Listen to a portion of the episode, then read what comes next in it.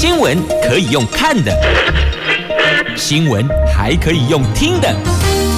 亲切的早安问候，专业的新闻分享，欢迎加入美英主持的 News Online，说新闻给你听。亲爱的朋友，台港后打开后，大家好，欢迎您再度锁定收听 News Online，我是美英，我是谢美英。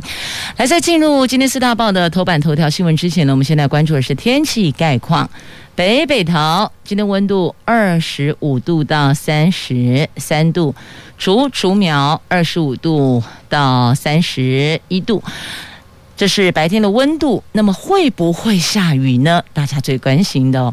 来看双北市，今天白天有降雨的机会，还有新竹县、新竹市、苗栗县也是。那就桃园阳光露脸，晴朗好天气呢。现在看到窗外桃园的天空。果然是炙热的阳光呢。接下来我们来看四大报的三则头版头条新闻。经济日报头版头，这五月份的出口连十一红啊，这创下新高了。科技跟传统产业这双引擎推动的年增将近四成，是百分之三十八点六，将近四成了，是连续十一个月正成长呢，这创下历年单月的新高。中国时报跟联合报头版头条都是这一则。行政院长跟指挥官两个人同时道歉，因为确诊死亡人数累计破三百人，为国人染疫身亡道歉。苏院长说，一千万剂的疫苗八月底前到位。那陈时中说呢？这疫苗分配分送平台还有 AZ 的进度都将延迟，那所以这一千万剂到底是从哪里来的呢？自由时报头版头条的新闻是云林县长张丽善的哥哥张荣卫才出狱就特权施打疫苗，指。云林县长违法又说谎，那他们说呢？兄妹俩是同住者接种，以这个身份关系，所以他可以接种疫苗。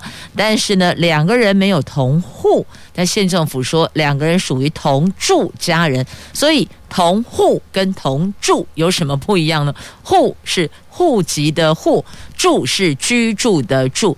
但我们都知道，有些人的户籍落在这里，但人。不一定住在这里，所以到底这一个所谓的同住者接种，指的是同个户籍的家人，还是同住在一个屋檐下的家人呢？那就实际状况来讲，指的应该是一起住的家人，住在一起的家人，就担心避免可能会被。传染，所以呢，同住者家人要接种嘛？那到底这个要不要同户？我觉得这也是一个可以去讨论跟厘清。刚好借着这一起事件，弄清楚到底同住同户哪一个可以接种疫苗呢？好，这是《旧时报》头版头条的新闻。以上就是今天四大报的三则头版头条。好，那我们先来关注的这个是院长跟指挥官两人双双为确诊死亡人数破三百道歉。这官员道歉，市民发愁，愁什么呢？愁疫苗道歉，道歉确诊死亡。好，我们来看详细的新闻内容。这国内昨天新增了两百一十九例的本土确诊，二十二例的死亡个案。从五月十一号爆发本土社区群聚以来，累计有一万零三百九十七个人确诊，造成了两百九十六个人死亡。如果从去年年初计算，则死亡人数是三百零八人。指挥官说，新北市快筛量的三千九百例快。筛阳性有三十九例，阳性率大概是百分之一点多，阳性率持续的持平的往下走，这个算是比较好的现象。不过目前还是没有放松的本钱呐。那疫情死亡人数破三百，行政院长苏贞昌跟指挥官陈时中昨天在立法院公开道歉，承认防疫工作确实还有不足的地方。苏贞昌回答国民党立委曾铭宗。中质询时说，看到民众受苦甚至死亡，政府没有百分之百把民众照顾好，深感抱歉。那指挥官陈时中说，他担任疫情指挥中心的指挥官也深感歉意，对于每一条逝去的生命，都觉得应该要尽更多的力量，希望这个事情不要再发生了，会尽最大的努力呢。那孙院长在立法院报告指出，预计八月底前大概会有一千万剂的疫苗到位。那指挥官陈时中则说，其中大概有一百多万剂国产疫苗。不过他也说了哦，这平台跟 AZ 的进度都将延迟啊。那这样子一千万剂要如何到位呢？那至于佛光山要协助政府取得五十万剂的招生疫苗，红海集团的创办人郭台铭也要争取德国的 BNT 疫苗，到底有没有办法可以顺利的进来呢？指挥官说，卫福部已经准备和娇生开会，也发电讯给 BNT，我们会尽所有能力帮忙，应该是所有能力去做，这已经不是帮忙，现在已经是民间企业跳出来在帮政府的忙，不是吗？所以流程该怎么走，尽快的缩短，尽速完成，让。疫苗赶快进来到位，因为进来还要做检验，不是一进来马上可以施打呢。不是，我们还有一定的检验流程，确定疫苗没有问题，OK 的才会安排给国人来施打哦。那再来有关七十五岁以上的长者可以施打疫苗的部分，有部分的县市政府已经公告，而且通知。长辈可以来打疫苗，那有部分的县市政府现在还在筹划那个游戏规则，到底是要从哪个环节安排来施打？要不要像以前打流感疫苗一样，还要加户投递通知单呢？那现在疫情严峻，美英岛觉得加户投递通知单这个应该可以略去啦，因为政府这边就有名册啦，七十五岁以上的长者有哪些？那么。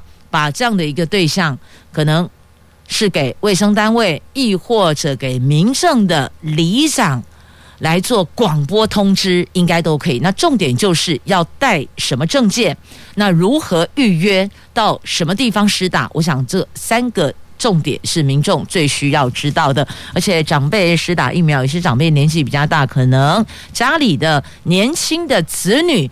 要请假陪同长辈打疫苗，所以这一定要提前公告、提前通知，让家属有应变的时间呐。好，这是讲到疫苗，那就把这两天听到的民众的反应跟提问。把它给在节目中提出来，希望听到内容的县市政府，我们相关单位能够反映这样的一个状况哦。长辈现在都在问疫苗在哪里啊？我们不是可以打吗？怎么都还没有通知我们呢、把狼龙已经得煮啊，阿兰兰奈阿贝嘞啊，就是说别人已经有接到通知了，但我们这里怎么都还静悄悄的哦？这可能主管单位要把时间。再加快一些些了哦，都知道，因为疫情严峻，大伙的业务量也都比较多，就是相关业管单位的业务量都比较多、比较大。但这个长辈频频询问的部分，可能要纳入优先建制规划。好，那再来，加护的感染率持续升高到五成呢。目前致死率是百分之二点八，明显超过全球平均致死率。指挥中心的小组召集人张尚淳博士说，九成死亡个案年龄超过六十岁，八成三死亡个案全是合并的潜伏疾病者，这个是两大死亡原因。调查发现，有近两成的死者确诊到病故不到三天，很快。将针对快速死亡个案进行病毒培养，厘清有没有特别的状况啊？那同时有发现了家户感染率持续的升高，已经到达百分之四十到百分之五十，所以特别要提醒各县市应该积极的找出社区潜藏个案，快速框列接触裁剪、居家隔离、安置确诊呐。好，这个是在今天两大报。联合、中时头版头条的新闻内容，带您关注。继续，我们来关注《自由时报》头版头条的详细新闻内容。这到底是同住还是同户可以施打疫苗呢？前云林县长张荣卫才假释出狱，就已经完成疫苗注射，被外界质疑是运用特权插队。云林县卫生局以张荣卫是县长的妹妹，那云林县长张立善的一起住在一个屋檐下的家人，认为疫苗施打是合法的。但是指挥中心说，上一批的 AZ 疫苗五月二十六号拨给各县市的时候，就已经宣布暂缓各类优先接种对象的同住家人接种，因为数量不够。所以呢，有做了一些调整，就说这个部分呢是暂缓的。那不止张文卫是同住家人可以打疫苗的说法遭到驳斥，同住就住在一起的说法也遭到打脸。民进党云林县党部根据空照图指出，张家兄妹是邻居，并不是同一户的同住家人，两个人住家距离至少四十公尺。云林县政府如果为了张荣味一个人而被判定没有根据中央目标施打而遭到减配疫苗，请问云林县长，你如何对全云林县的县民交代呢？那张荣卫是五月三十一号获得假释，却被踢爆已经在台大云林分院完成疫苗施打，这恐怕有违法之余。民众不满特权施打疫苗，情绪爆棚啊，灌爆了张立善的脸书呢。那云林县。民进党党部主任江宗宝说：“张立善跟张荣卫居住在两栋独立的透天厝，根本不是同住在一起的家人。张立善身为云林县的指挥官，更应该要遵守规范。”那对此，张立善回应说：“指挥中心五月三号公布前三类同住者可以施打疫苗，是非常温暖的政策，希望外界不要扩大解释，太过政治化。不过，他却指。”中央是在六月七号宣布暂停前三类同住者可以施打疫苗，会配合调整疫苗施打策略。张荣卫对此则没有回应啊。那中央对地方政府如果没有依照顺位施打，是有给一些处罚，就是减配疫苗。本来可能要给你一百剂。我大概就会把数量往下压，大概类似这样子哦，这叫以示惩戒呀。那所以这个事情后续到底会如何？结果很妙啊！你看做错事的人，却由别人代为受过，因为减配疫苗是影响到全云林县的县民，所以其实是不是这个所谓的惩戒应该要针对？狼袭向台诶，向掉要去虎吉林，应该是要看谁做的谁负责。结果这个人做了这样的事情，惩罚的是全云林县民，这样子对吗？这样子好像有欠公允诶。那到底这个事情是不是这样，还要再厘清、再查查哦。假设是的话，那受惩罚的是云林县民，怎么看、怎么想、怎么构思，都觉得不对诶。那如果不是的话，这个问题就不存在嘛，所以这个事情应该是未完待续呀。继续，我们来关注是《经济日报》头版头条的详细新闻内容。这财政部昨天公布了五月份的出口是三百七十四点一亿美元，这个数字创下历年单月的新高，年增百分之三十八点六，这个是连续十一个月。正成长呢。财政部说，这个要归功全球经济复苏、原物料行情走高、新兴科技以及宅经济的需求、出口产品价量齐扬等有四大因素，在科技跟传统产业这双引擎的推动之下，到新高峰啊。那展望这个月六月份，财政部也坦言，国内疫情发展及疫苗施打情况是最大变数，目前还很难预估出对出口的影响啊。假设暂时不考虑疫情的因素，以及去年同一个月基期偏低，六月出口可望年增百分之二十七到百分之三十一，连十二红是没有问题的。换算单月规模的三百五十亿美元左右，大概金额是落在这个点上。那这个是五月份的出口创下连十一红，写下历年单月的的新高啊！这是科技业还有传统产业所推动的。好，这算是在每天的头版头的新闻，让大家越看情绪越低迷当中，稍微眼睛可以一亮的哦。但是呢，讲到这个股汇市，讲到产值，好，我们接下来我想是不是先连接这一则新闻？好，来看在今天的中实的 A two 版面呢，它特别带到了这个标题是说呢，好巧哦。这个审议委员陈培哲也是中研院的院士，他辞职，结果国产疫苗的这国产生技公司哦，就传出国产疫苗的生技公司的股价就止跌涨停了，这到底是怎么回事呢？有蓝营的立委说呢，院士被抹黑手法就跟当时的卡管案翻版如出一辙啊。那陈培哲说，他是以专业帮助。官学界，我们一般都说产官学界嘛。他说特别，他强调是这个官学两界解决问题呀。而现在解盲在即，快要解盲了啊，到底有没有可能让国人看到曙光呢？那么。他们也特别提出了哦，说这个国产疫苗受限技术不成熟，那到底这个意思是会如期还是不会如期呢？会推迟吗？那指挥官有说了哦，因为呃平台的因素，那我们的疫苗可能会稍稍推迟一些时间呢，但到底会后延到什么时候不知道。那不过呢，对此讲到疫苗。侯友谊新北市长啊，侯友谊他说呢，我们要到明年的一月份才能够群体免疫，免除的免哦，疫是疫情的疫，为什么他会说到明年一月？因为疫苗不够啊。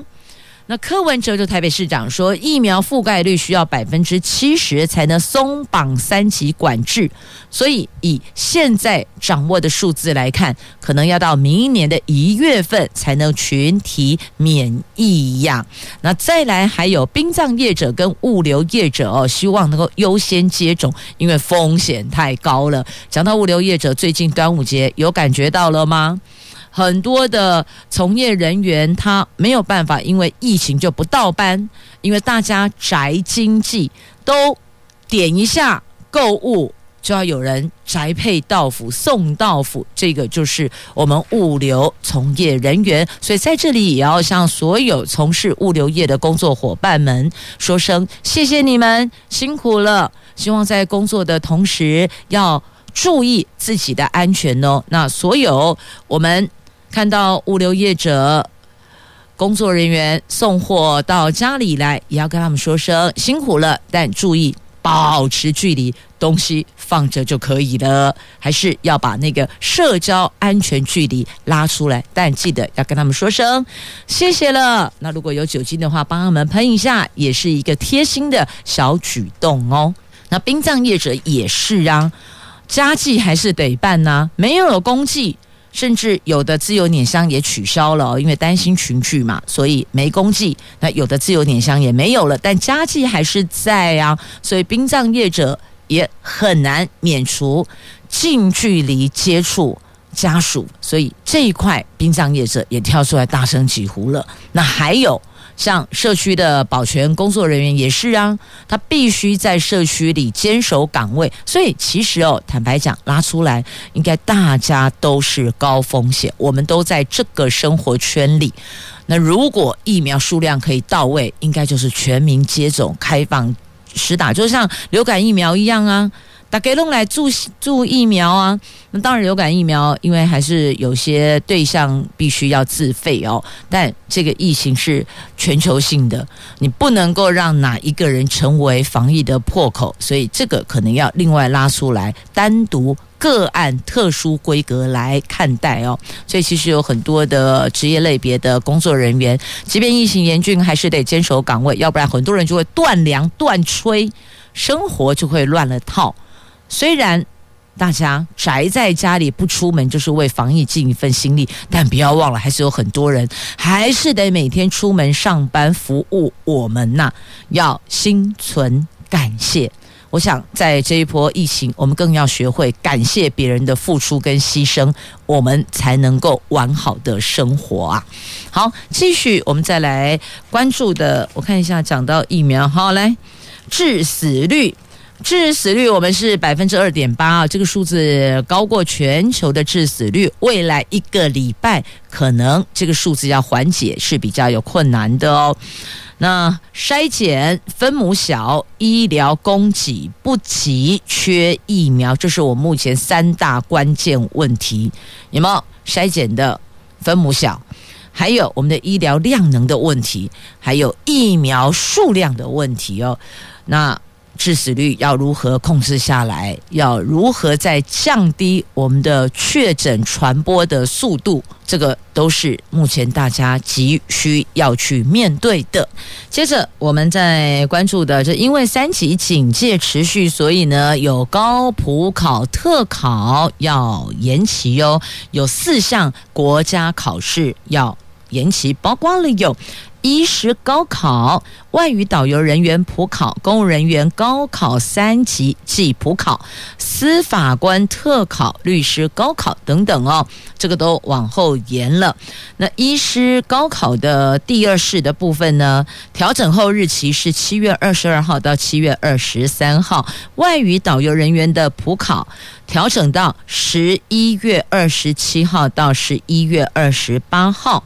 公务人员高考三级暨普考，高考三级十月九号到十一号，普考十月十六号到十七号，司法官特考跟律师高考延到十月二十三号到二十四号。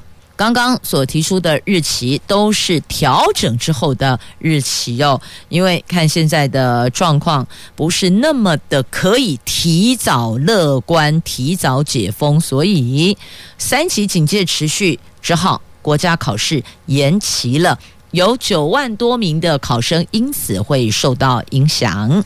好，那再来，其实受到影响的还有采买家里。这个食材的婆婆妈妈们、家庭主妇们哦，因为菜市啊、金马沟分流，然后很多人也很害怕哦，到人潮密集的地方。可是总不能够保庇糖珠崩啊，所以来各县市政府有推出蔬果箱、蔬菜水果箱哦，各县市政府了解一下你所居住的县市政府或是农会。都会有相关的类似的这种宅配到府的服务哦。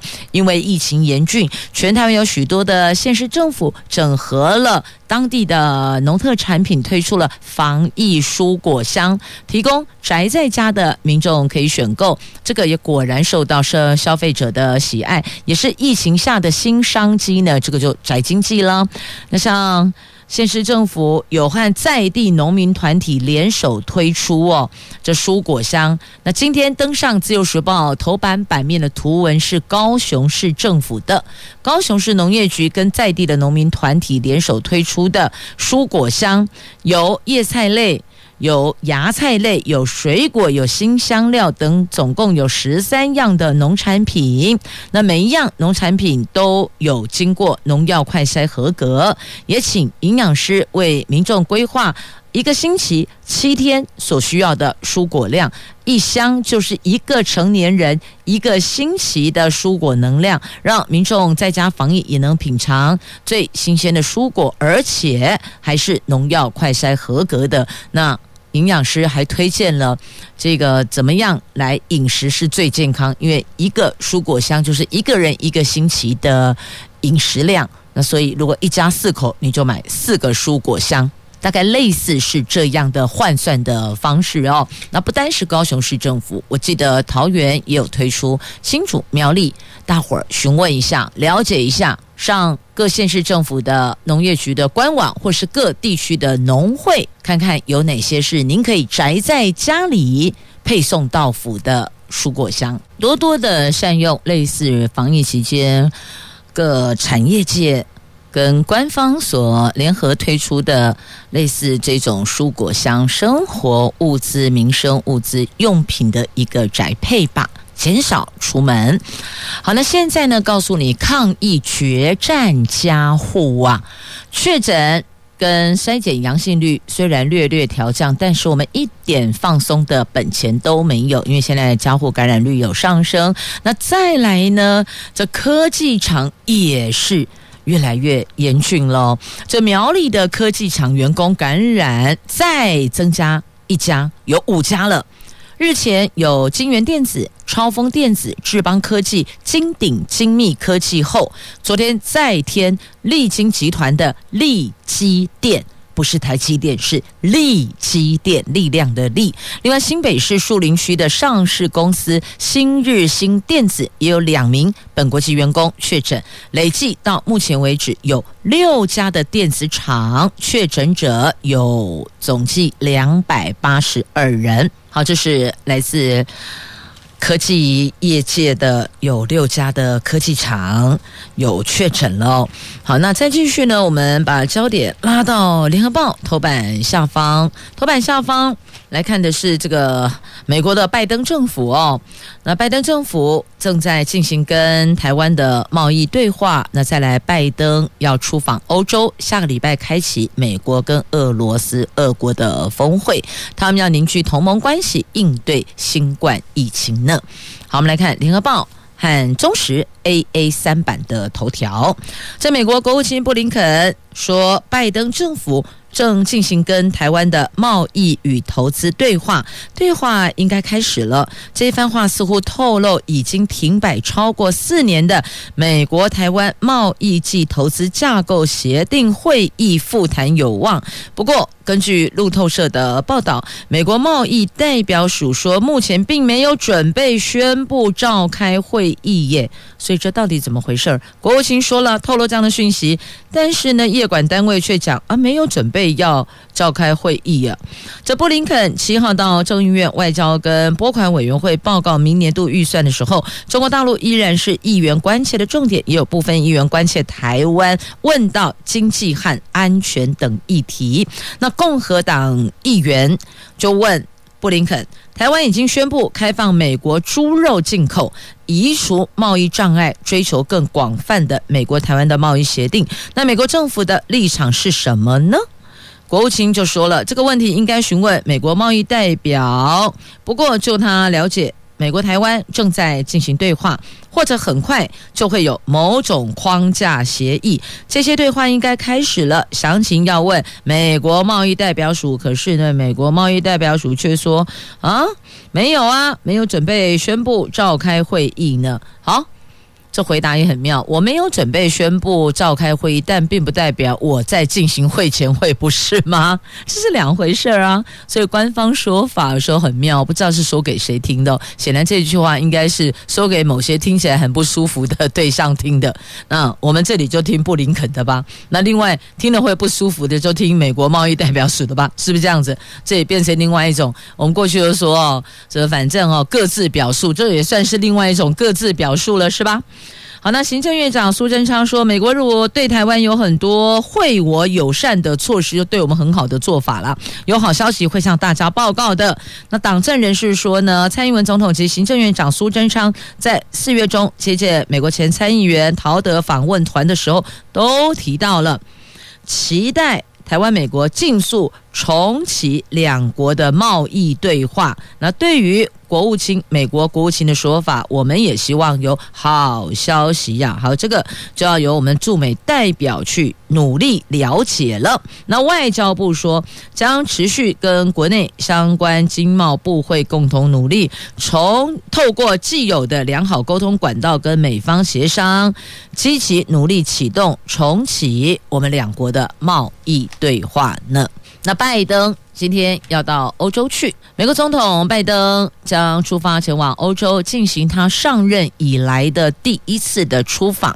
这次重头戏涵盖参加 G 七、G seven 七大工业国集团，还有北大西洋公约组织及欧盟跟美国峰会，并且会和多国领袖举行双边会谈，包括了第一次跟俄罗斯总统普京面对面会晤。这次的海外访问，拜登将和盟友谈论很多的重要议题，凝聚同盟关系，来共同对抗中国跟俄国，还有。疫情以及气候变化等等，所以呢，他这一次首度出访是肩负重任的。那盟国都希望美国有实质行动，听到了哦，口惠是不实的，口惠而不实嘛。我们要的是实质的行动，实质的效益呀。好，来继续来关注是快筛呀。这本土疫情持续扩大，原先拒绝普筛的防疫指挥中心指挥官松口了。他宁鼓励厂商进口快筛试剂，结果引来了时代力量的立委邱显志的不满。昨天在立法院质询时抨击陈时中，现在已经是紧急状态，却还被动等厂商申请吗？结果陈时中当场回。厂商没有要进来啊，我是要审什么啦？对呀、要审也是得快筛剂进来，我才能审。那另外一个做法就是，我先把流程跟重点跟开放的讯息放出去，让厂商可以赶快进口，这个也是可以的作为，就等于是双管并行啊。告诉厂商，我们开放了，开放你可以进口快筛剂，赶快赶快来，而且我们缩短。流程，因为每个厂商申请品项进口有一定的流程要走，我们政府要审呢、然后缩短审查时程，然后加快速度，那也鼓励业者可以进快筛剂，然后业者呢，厂商呢知道政府这一项开放确定，那赶快去进，就不要这边等那边，那边等这边，到底要等到什么时候呢？所以快筛剂的部分不要再喷口水了。不管你是蓝的、绿的、黑白花的，拜托，疫情当前，全民凝聚共识，如何防疫有效度，我们一起齐心前进，不要再喷口水了。如果快筛重要，那么怎么样缩短期程，让国人尽速可以自己购买快筛剂，亦或者由公费政府来付这一笔钱也是可以的。不管谁买单，重点就是每个人都要有筛检，因为。如果要由自付，你要知道有些民众他可能就不会去做筛检了，他就不会去检测了。所以这个部分我们是不是要去构思？那如果可以以量制价，跟厂商把价格压低，我进多少量，单价压到多少，这个也是可以谈的啊。因为现在担心有些民众不愿意自费。购买快筛剂来检测，那万一成了防疫破口怎么办？所以这个要我们先去思考到，如果金额不是很庞大的话，对于防疫来讲它是有效度的话，这笔钱就算是花在刀口上了。所以大家不要再吵了，该怎么做就怎么做吧。该进疫苗的，该进快筛剂的，那再来该做调整的。好，譬如说像。市政府在上个星期有宣布哦，从上个星期五开始哦，美容、美发、美甲、美睫，通通都得停业。那现在呢，如果你可以符合防疫指引的要求，走预约制采梅花座，那么美发业可以恢复营业。所以我们有制定的七项的营运指引，这营运指引也是。符合防疫指引的规范去定定的，如果业者可以遵守的话，消费者也配合，那么美发业是可以恢复营业的。那如果消费者不配合，美容院、美发院是可以不提供服务的哦。那怎么样做这个梅花座？其实就不要每个座椅都挨着人呐、就落掉一个座位，里边的空间人与人之间距离拉开一点五公尺，然后全程佩戴口罩。其实洗头或是剪发或是染发，还是可以佩戴口罩，不会有太大的影响的。这一块您是否愿意遵守呢？好，美法业者如果可以配合我们的营业指引，采梅花做预约制，那是可以恢复营业的。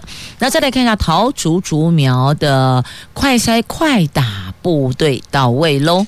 桃竹竹苗因为疫情发展，最近已经积极的广设快筛站跟超前部署的疫苗施打站。桃园市有针对九万六千名的移工的固安计划。新竹市除了四个社区施打站外，竹科施打站九号可以启用。新竹县有快筛跟快打部队，这个快打部队跟台北市的治安的快打部队不一样哦。那苗栗市公所也针对竹南科技厂群聚。做快筛围堵，那苗栗的大千医院有设快筛站。好，这是苗栗市公所跟大千医院合作的，在大千医院急诊室旁边设置快筛站。快筛对象主要针对金源电子员工同住的家属，确诊者九千八百六十五哦，编号第九千八百六十五，他曾经涉足苗栗市黄昏市场内摊商。以及他居住地大楼住户等三类相关人员，在八号上午筛检两百零五个人，全部都是阴性的。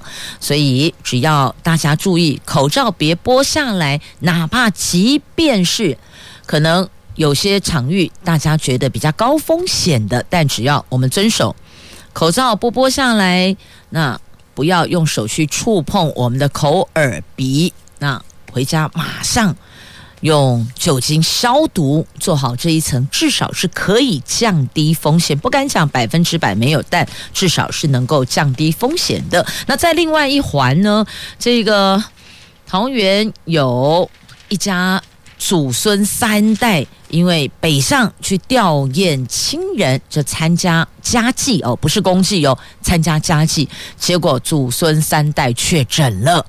因为家祭被传染，匡列两个人采检，桃园市府将公布丧礼防疫指引啊。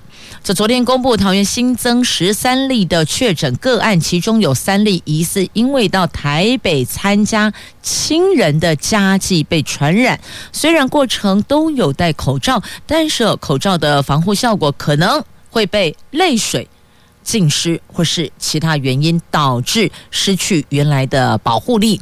由于目前指挥中心只有规定不公祭，桃市政府将公布家祭丧礼防疫指引，让家属跟殡葬业者有所依循呐。那这一个是因为北上参加家祭，这不是公祭哟，参加家祭，所以被。传染确诊的，那这个部分后续就看政府如何来拟定家祭丧礼的防疫指引。好，除了家祭丧礼防疫指引之外，那请问平常的上香呢？灵堂的上香呢？这一块也是有可能会因为。突然之间，这个来那个来，然后人就超过五个人以上，这个也是有可能的。那是不是既然有相关的丧礼防疫指引，要不要一次就规划到位呢？好，这个是讲到跟疫情、跟确诊相关的，顺带带出来的，大家想想看吧。来，继续我们来关注是国中会考哦，这二十万人报名的一百一十年国中会考，五月十六号落幕。主办会考的台湾师范大学新测中心昨天公布各科等级加标示和对答对题数的一个对照表，国文、自然。最多错两题，社会最多错四题，可以拿到 A 加加。六月五号、六号举办的补考成绩结果也是这样。升学辅导专家预估，今年明星高中录取门槛略略有往上升。基北区的建中要三十四点六分，北一女至少三十四点四分。那国中会考成绩分 A、B、C 三等级，加上最多两个加的这个。加加 A 加加就是最好的哦。按今年结果，各科如果要拿到 A 加加，国文最多错两题，比去年少两题；自然最多错两题，和去年一样；社会最多错四题，比去年多一题；数学包含非选题，总分一百分，加权之后九十四点二三分以上者可以得到 A 加加。英文包含听力与阅读，总分一百分，加权后九十八点零五分以上。可以拿 A 加加，好，这学生你看，这换算过去，换算过来，想想的时候还是我们以前一样哦，反正就是论题计分，总分多少分，按分数比序排列，登记志愿，这不是最快吗？这边有一个分数以上都是 A 加加，那可能我错一题，你错两题。但我们都是一样 A 加加。那如果以前的话，我做一题，我的分数就比你做两题的高一点，我们的那个比序就会拉出来更明确了。但现在不怕多啊，东西一个区间一个加。两呃，另外一个区间两个加，然后有 A、B、C 等级。好了，公告这类哈，塔卡马莫雷修啊啦，还是想想，有时候觉得我们以前那样子好像也还可以啦。那现在的孩子真的有因为这样有比较减轻课业的压力吗？似乎也没有呢。好，接着来看这个纾困的部分哦。艺文纾困第一波有八千多人，三万元入账了哦。文化部说明。自然人申请部分，凡是具有我国国籍的自营或是没有固定雇主的译文工作者，因为受到疫情冲击而导致承揽契约或是工作约定受到影响，无论有没有参加劳保等社会保险，都可以提出申请。那在事业申请部分。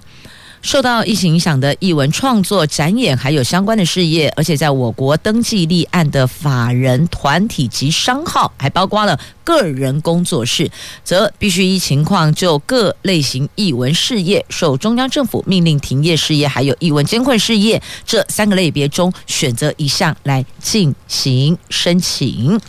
好，这是昨天。第一波应该讲是第一波了哦，第一波总共发放了八千八百四十五个人一文纾困的部分哦，合拨款项达两亿六千万，每个人三万元。好，接着再来看一下啊，大伙宅在家宅经济是超夯的，但是您知道吗？家暴也升级了，这家暴比去年同期增加百分之十五，因为。生活的摩擦，经济陷入困窘，大伙儿情绪都不好，而且当中发现长辈老人家受报案最多。讲到这里，我就必须要提醒大家。当我们还是小的小时候，当我们还是小孩的时候，父母亲是如何照顾我们、呵护我们？有一口饭舍不得吃，留给我们；有个好吃的舍不得留给我们。而我们现在也是这么对待我们的子女。但你有没有回过头去看看老爹老娘谁在呵护、关心、照顾呢？如果你不希望自己的晚年子女也这么对待你，请你现在就以身教。让你的孩子知道孝顺父母是应当的，拿出你的作为。当你在采买防疫物资的时候，有没有想到老人家？你在买口罩给小孩，儿童的 size 不一样，你有没有帮老人家同步准备？当你在给孩子准备酒精随身瓶带的时候，你有没有想到老人家也需要？你有没有想到老人家也需要民生物资、生活用品？这个提醒大家，或许您忙昏了头，或许您一时没有想到，但有的时候一通关心的电话也会让爸爸妈妈窝心无比呢。好，再来，相隔十八年的阿兹海默症的新药来了，通过美国批准，可以改善轻度认知障碍。那但是专家还是有质疑药效及后遗症啊。那这个是通过美国批准的，所以还是得经过医师认定判断。可以使用才能用哦。好，在节目最后要再次提醒大家哦，这有些地方有些危险的场域，别去就不要前往。有一名领队带着队员去爬山去攀登，结果呢，因为积雪就天候因素，还有装备的问题，有队员说：“诶，是不是要撤了？”但是呢，领队他执意攀登。那结果有队员因此魂断马搏，最后领队说风险自负，因此法官予以重判呐、好，所以也提醒所有的朋友们，什么时间点、什么气候、什么场域，能不能去，还有自身的装备如何，千万不要硬盯硬撑，别跟老天对赌性命啊！向来与天对赌的没有赢家。也谢谢朋友们收听今天节目，我是美英，我是谢美英，明天空中再回来，拜拜。